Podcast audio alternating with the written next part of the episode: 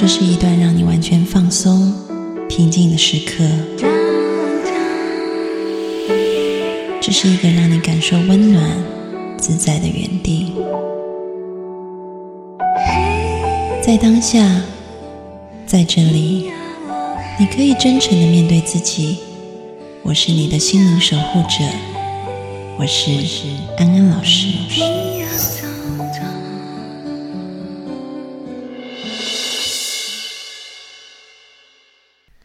Hello，各位听众朋友，大家好，欢迎收听安心 So Good，我是安安老师。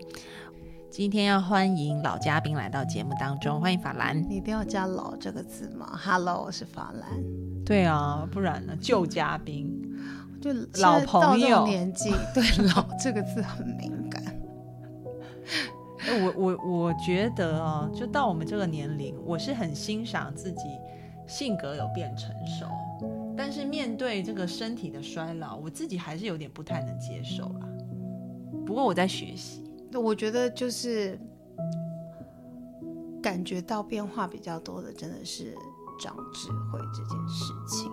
嗯，还有性格上的转变，嗯，还有你对一切事情会真的会比较不这么愤世嫉俗，或是存着感恩的心情。嗯，那加上我又跟你做节目，然后你又是我的好友，嗯。就感觉自己就是那天我老公说，你就要成仙了是吧？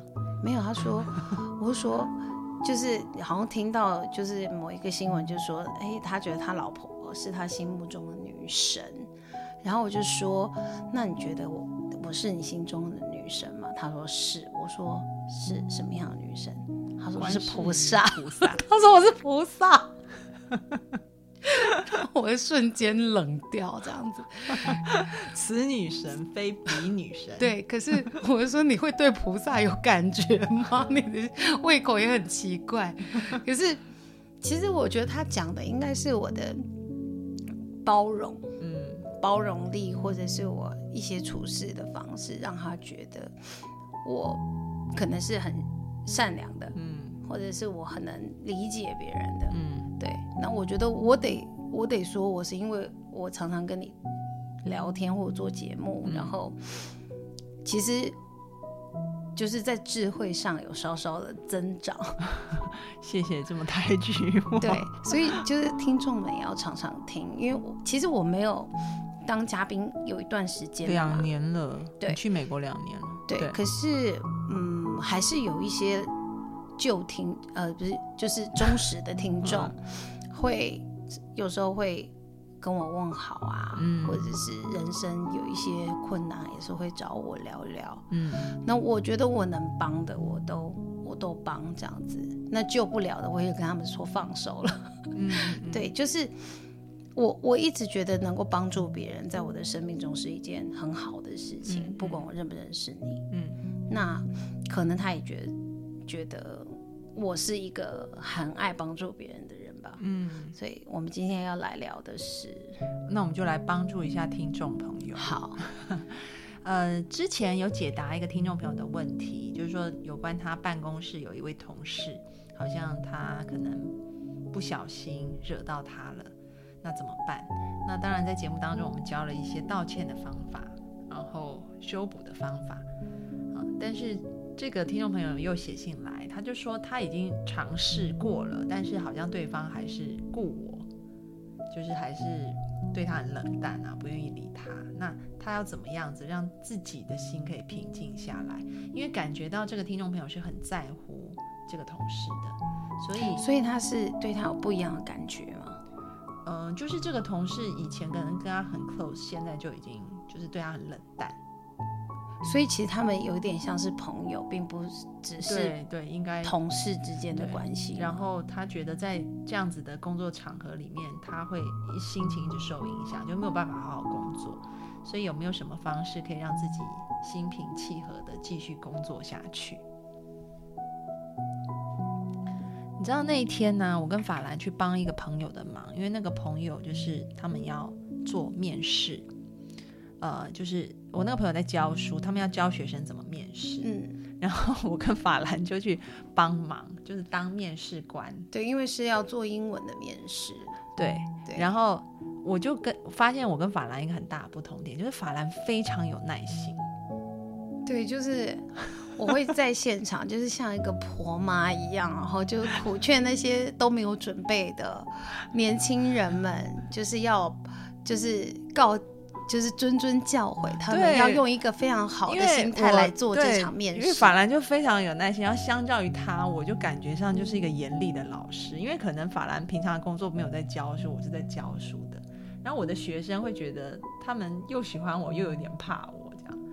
但我发现，如果那些态度很差的学生，我通常就是比较严厉的。所以那天遇到了一些学生是没有准备的，我就整个严厉起来。但是我还是会告诉他们要怎么做。然后，所以我想先由这个。可是你知道我的心态是什么吗？我觉得这是他们人生要跨进另另一个阶段的另一步。我觉得他都还没有真正面试，就在我这里就先垮了。我不知道该怎么，就是我怕我害了这个人，所以我才会觉得我要好好的告诉他们你哪里没有准备好。对对，那。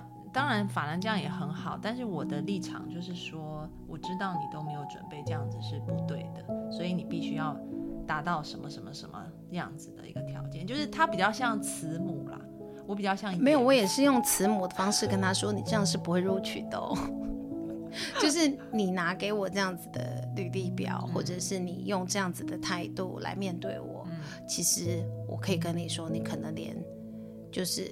多跟面试官聊两句的机会都会没有。嗯，好，那我们回到正题，我们要来回答 那位听众的问题。对，职场问题。你说遇到原本很好的，像朋友，然后又是他们是对等的吗？还是上司跟是对等的？然后他说他已经就是因为我教了我们在节目当中那一集，我跟小米教了他很多方法，但是他觉得没有，我就觉得是莫强求哎。对啊，如果是我的话，我会以莫强求的方式来面对他的反应。就是我觉得啦，冰冻三尺非一日之寒，你不一定会是有某一件事情去惹到他，他就会变成这样子的状态，而是有可能是你可能常常犯了他很多忌，只不过他没跟你说，然后那一件事情可能就是个引爆点。然后他爆了之后，他就回不去了。那在这样子的状态之下，他就已经把那道墙筑起来了。之后你还一直想要去打破那道墙，然后一直说：“你看我一眼吧，你跟我和好吧。”我觉得其实有一点，我觉得过于用力，反而让那个人更不想要去呃放下他心里面的那个不愉快。我觉得就是，就像我常常。会跟我朋友身边的朋友去劝诫，不管是他，呃，在职场碰壁或者是感情碰壁，我都会说，你就先放下，嗯，然后交给时间，嗯，既然他不想要跟你这么亲近，那你就先放下，你就也专心的做自己的事情，那甚至是我觉得你还是可以默默的在帮助他，协助他，他。没有给你相对应的回应的话，你也不要太难过。你只要做到你觉得自己该做的，这样就好了。今天你就是不要一直觉得我我就是努力对你好，然后你都不对我好，然后我就会很失落。其实这样子的话，你会越来越难过，然后可能搞到最后，你连这个工作你可能都觉得做的好痛苦，待不下去，因为你每天都期待对方给你一个善意的眼神，但你期待不到的时候。那个失落感就会更严重，嗯，所以就是放下，嗯，就不要去期待啊，嗯嗯嗯，然后你就做好你的工作，但是并没有要你放弃这个朋友，嗯，你还是可以在很多工作的场合上，呃，默默的去协助他，或是让他知道你是关心他的。那再来是，如果你真的做了让他很生气的事情，你可以好好写个信，道个歉。嗯，他说他都做了。对啊，那人如果人家不愿意的话，那你就放下吧。嗯，因为，就是朋友哪里都有啊。如果他今天决定跟你了结这场缘分了之后，那你就 move on 啊，你就人生继续过啊，不会因为错失了一个人，然后你的人生就会变得很不好。嗯嗯嗯，我觉得法兰讲到很重要一点，就是说放下期待事情。对啊，因为可能我们一直带着期待，他可能会恢复原本的状态。那当对方没有恢复原本状态，而你已经什么都做了以后，可能那个失落感会更深。对，所以我觉得放下期待很重要。然后放下期待就是接受现在的状态，你接受你自己，嗯，可能就是没有办法，嗯，再回到呃跟他有比较好的关系了。然后你也接受他可以处在他那样子的状态。你也接受他可以不跟你再当朋友，然后当你能够真心的去接受这件事情的时候，我想其实就是你心平定下来的时候，因为你提到说你就是会一直觉得自己心静不下来，嗯，在办公室里只要他在场的场合，你就觉得静不下来，那就是因为其实你真正潜意识的内在还是一直很想。就是期待啊，对啊，能够回到原本的状态，然后不能够接受现在就是这样子的。那如果当你真的能够接受就是这样的时候，你的心才能够静下来。就像《金刚经》里面说到那个呃，如是住，如是降服其心，就是我们要怎么样让我们的心可以降服，就是安静下来。然后佛陀就说如是住嘛，如是住其实就是这样。什么叫就是这样？然后下面弟子都听不懂，那佛陀只好没办法，我也听不懂。嗯，他就只好再做一个解释，但是这个解释的这个层次就稍微低一点，低了一点，因为他他觉得讲那个你们不懂，那我讲简单一点。无知子奴钝，所以你要简单。所以他就又说了：因无所住而生其心。因无所住而生其心，大家比较理解的意思，其实就是说，你不要执着在你的某一个观念上，把你的心定在那里。嗯，因为你的执着，你可能就会造成你的心会有很就是放下执念了。对，所以其实就有个点像法兰讲的，你要放下期待。那但是如果我们放下期待，再配合佛陀一开始讲的如是住，其实就是接受啊，就是这样啊，就像我们。前前几集讲的那样啊，就是你一直去期待对方有什么样的回应的话，然后对方不给你的话，你就会很失落，是一样的道理。不管是感情或者是友情，嗯，那各种关系在相处上，其实你只要有期待，就比较容易受伤害。对，所以因无所住就是放下期待了，然后如是住，其实就是你就接受每一个时刻都是好的时刻。每一个时刻都有它的意义存在，没错。嗯，可能对你现在来讲这不是好的，这是让你痛苦的。嗯，但是其实只是我们没有看见，其实每一个时刻它都有它存在的意义，也都是来的刚刚好。那我们就接受，他现在就是不理我，那我也接受，我现在就是在这个办公室里会碰到他，就是这样。那我们就在当下好好的去工作。就好了，所以其实这是一件很简单的事情，只是我们人的头脑把它想的就转不过来，很复杂。对啊，对。可是当你想通了之后，其实就不不那么难了。嗯，就是做你自己的事就好了。那如果你对这个人还是觉得你很想要，呃，再跟他修复，我觉得你还是可以做小小的努力，但是不要有期待哦。就是你做这些事情，你都只是。很感谢当初他是你的朋友，嗯，然后你愿意呃，比如说在工作上有一些小小的协助啊，或什么，但是也不用太主动，因为当人家决定要把这道墙筑起来的时候，那你就乖乖的待在墙外，嗯，等他哪天自己愿意把那道墙给破了之后，你再走进去就好了，嗯。然后另外一个我也可以教给，嗯，除了这一位听众朋友，还有大家也都可以做的一个方法，是前一阵子。嗯，就是我在许医师，许医师是我台湾呃一本书的推荐者，他就是小 S 的，呃，那个叫小姑吗？对，对不对？就是他先生的妹妹，对他先生姐姐姐姐姐。嗯那他是呃以前是在哈佛医学院当医生的，然后后来他回到台湾来当医生。那他主要是做身心科的治疗，就是如果你的病是因为心理上的一些疾病引起的身体的不舒服的话，嗯他去做治疗。那其实他用的就是很多能量治疗的方式。那这个能量治疗并不是很玄乎的东西。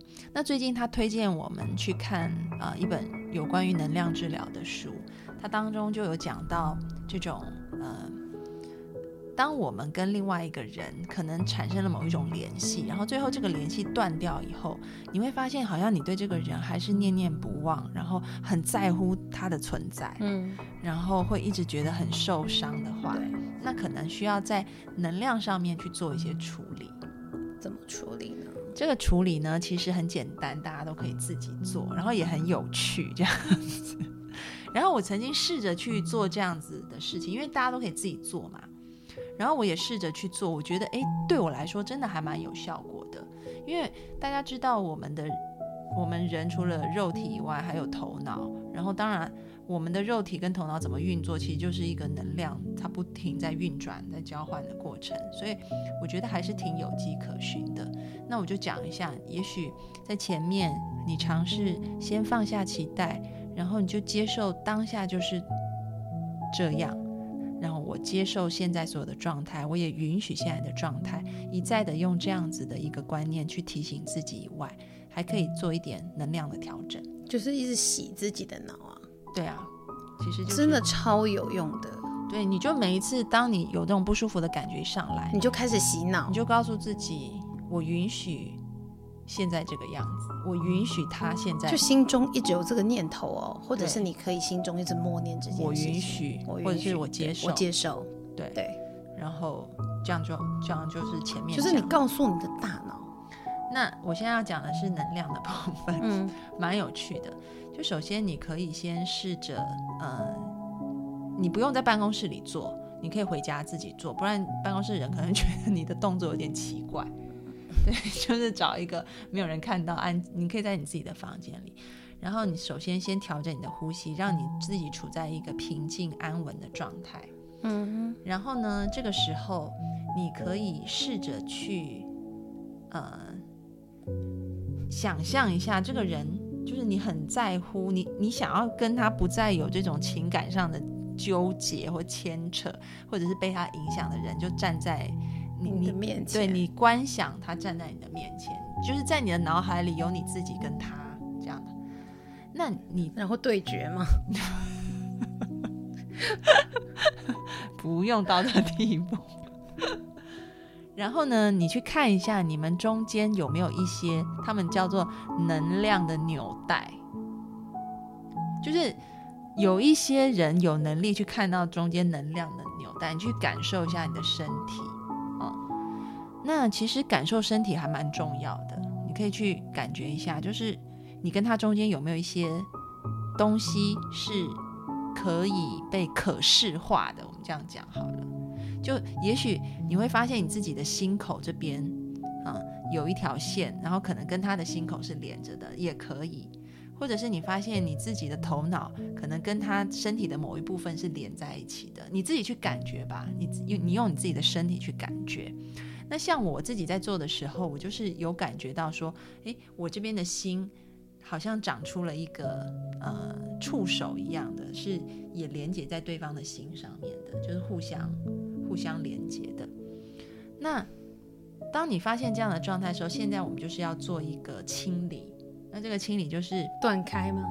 对，那要怎么断就？自己用假想象有把剪刀，就把这些东西都给剪了，破除它。你你可以把它剪了，也可以，因为其实我们用很多心理意向的技术或催眠技术也是类似的东西。嗯，但是你剪了以后，还是要把它处理好，因为你知道吗？我之前看过一本书，非常有趣，他是纽约大学社工系的一个教授，然后他后来也是在做这种能量的处理嘛。他就说，有时候你剪了以后，这些袋子就会随风乱飘，就它飘在你的身体旁边，那可能你自己就会呃，对你自己或对对方都不是很好的，因为你的他没有被收好嘛。所以你可以把它剪掉我。觉得我好像在听某一部好莱坞的那种异形的 影片哦，你你就是身体会长出东西，然后还要剪开它。你先听我讲，我把这程序讲完好嘛。好来，你把它，你在想象里面有有一把大剪刀，把它剪掉以后，你记得要把你的袋子收回来，收好。就卷卷一卷卷，你可以试着收好，或者是你也可以试着让它去到一些有很多呃爱的地方。资源回收。不是，比如说像我自己做的时候，我是把它，我没有把它剪开，我是感觉到说，诶，好像我跟他之间的这个线是我有一条线绑在对方身上的，我就是把它解开来而已。嗯那解开来以后，我就把这个这一条带子往地上插下去，嗯哼，然后另外一条，因为我发现我身上可能有两条，我是用身体去感觉的，嗯。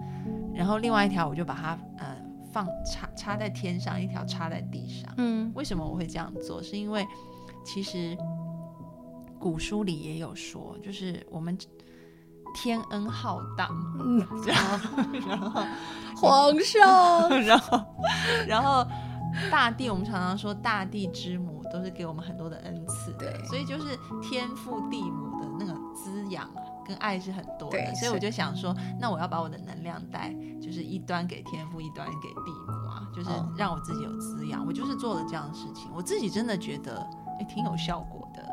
那是因为你灵性足吧？没有，我就我就说这是一个，这是如果我在家，我家这样做，跟我妈会觉得我疯了。但你那但是你看这些有这么多病人，他们其实是因为内科，他们去挂许医师的诊，许医师也是带他们做类似的东西啊。对啊，所以所以听众可以试看看。对，你可以去试试看，就是做这样子一种能量上的处理，然后还有加上我们前面这种转念的一个处理，我相信会有一些帮助。那同样的要提醒，你也要把对方的袋子做一个好的，就你不要剪了，让他在那边飘，也不太就是处理好自己的，也把对方的也处理好，也帮他弄一下，就比如说你也帮他插在地上或插在天上，或者是你帮他卷在卷回他自己卷回他自己身上自己。身上都可以，你就用观想、用想象的方式这样子去处理就可嗯以了。嗯，嗯，因为其实大家不要觉得很悬，因为其实我们刚刚一开始我们说的转念，这也是一种另外形式的转念，只是它把它图像化跟可视化了而已。嗯你想这一段图画如果转成文字的话，它的意思其实就是让我跟你之间的连接各自回到该回到的位置上去，而呃，我们可以相信我们内在是有足够的资源跟爱可以支撑我们自己的。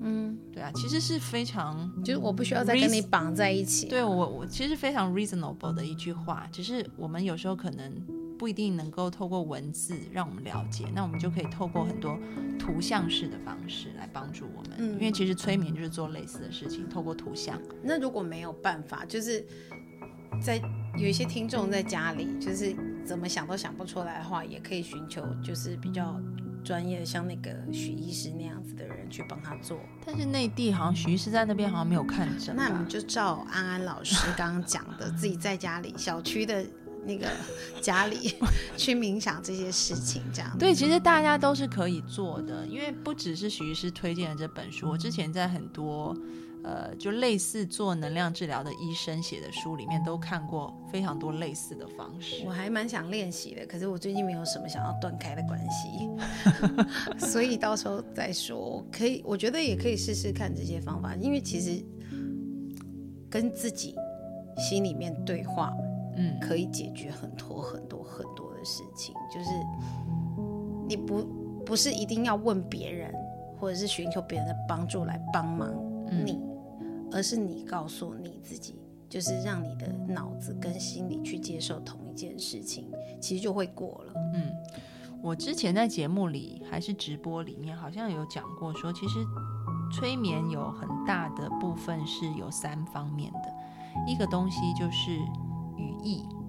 语义的意思就像法兰说的，放下期待，接受当下，这个叫语义，就是你可以文字化。对，接下来你就是要图像化。那这句话它代表的图像对你来说是什么？就比如说我们刚刚说的，那一些想象的，可能就是这句话的一个图像显示，嗯，或者是你也可以想象别的，比如说放下呃期待，断开锁链，接受现在。对你而言，你的脑中当出现这句话的时候，你的脑中可能会产生什么样的图像？嗯，你也可以用那样的图像来加强自己的概念。对，然后第三种就是身体动作，就比如说，当你今天如果给你一个功课，放下期待，然后接受当下，请你表演一个动作，你会表演？就我剪，我就会就手出现一个剪刀，就把它剪开，然后就是把不好的东西都剪掉。